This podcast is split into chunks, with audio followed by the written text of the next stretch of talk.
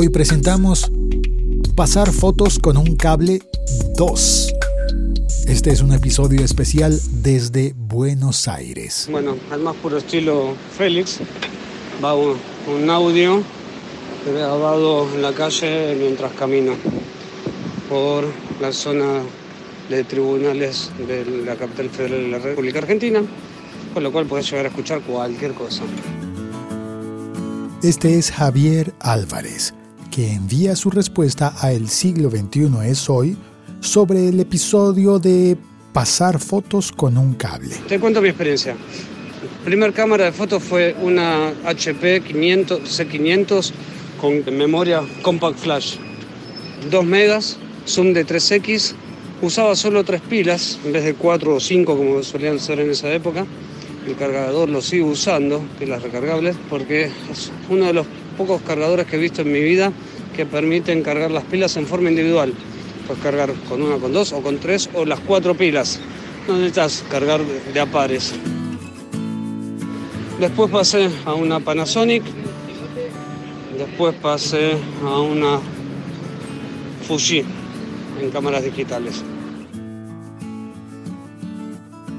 Siempre, en mi experiencia, usar el cable de la cámara era una forma de no terminar nunca más de transferir los archivos.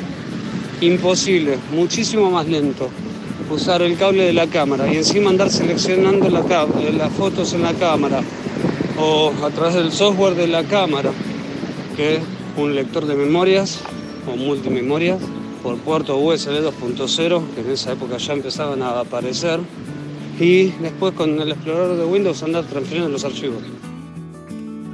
Uno los seleccionaba, los movías, los copiabas, los renombrabas o los mandabas a una carpeta diferente.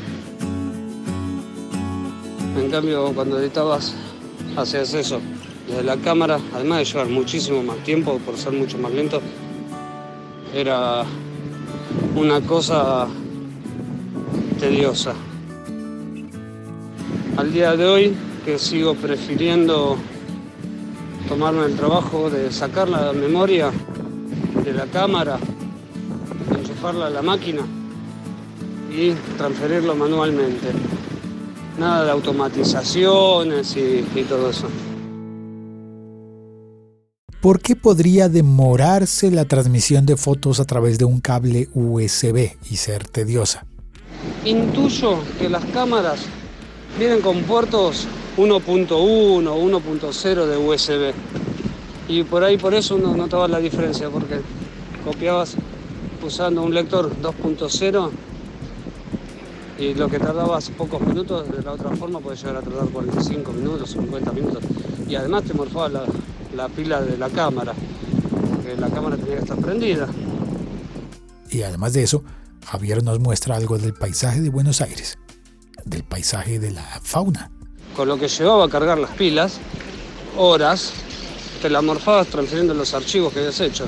Entonces, en lo personal, la forma manual, artesanal de pasar los archivos y además individualizarlos y ver a dónde los quiero, dónde, cómo los quiero, individualizarlos de qué forma, toda la vida manualmente. Las automatizaciones las paso por otro lado, pero no usando los programas de las cámaras. Lo que escuchás seguramente, si se escucha, son unas cotorras en un árbol y una fuente.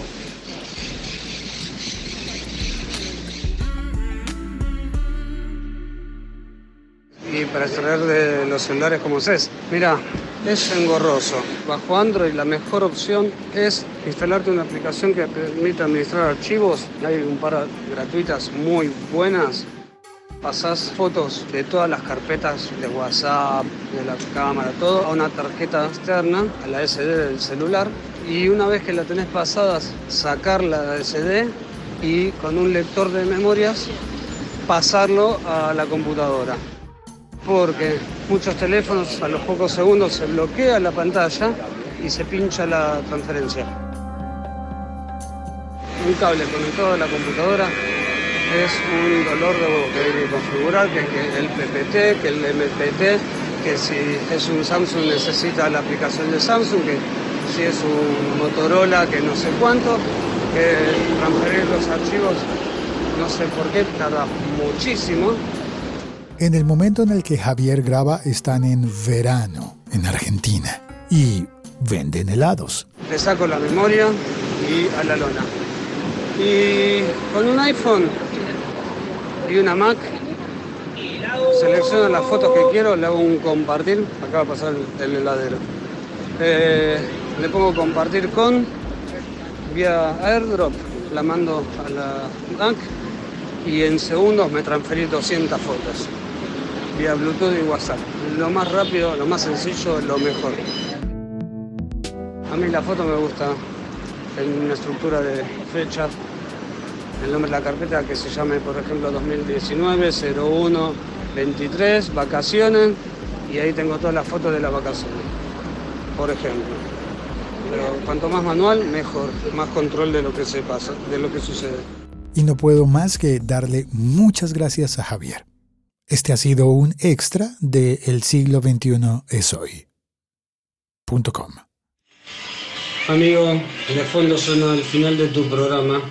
Y ahí está. Continuamos en directo desde, desde, desde otro lado de la ciudad. Me gusta eh, hacer el podcast Bueno. en sitios públicos, pero Sí, lo que dijiste sobre el tema de transferir los archivos usando Google Fotos, ese es otro método. Yo a mí Google Fotos no me convence porque te descuidas y te empieza a hacer backups de, de tus fotos y te las sube. No, la verdad es que soy muy reacio a cosas que eh, no me gusta controlar mucho qué es lo que sucede o deja de suceder, pero no quiero que me morfe, llegar a fin eh, a- que pasen unos días y decir no tengo más crédito, me comió todo el, plan de datos, los 4 GB que tengo, porque Google se le ocurrió que quería hacerme backups de los archivos, porque por un error de, tocar algo empezó a, a copiar todo en la nube. No, no quiero eso.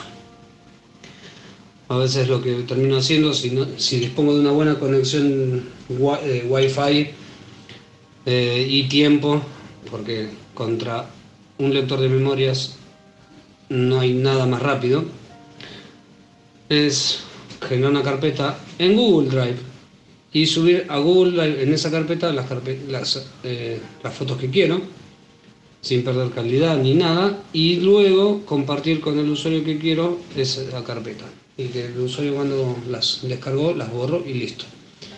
Eso es usando un sistema en el que no, estás, no están disponibles las dos personas dentro de la misma red y puede ser a distancia, y que además tenés tiempo para esperar que se suban y además que tenés una buena conectividad.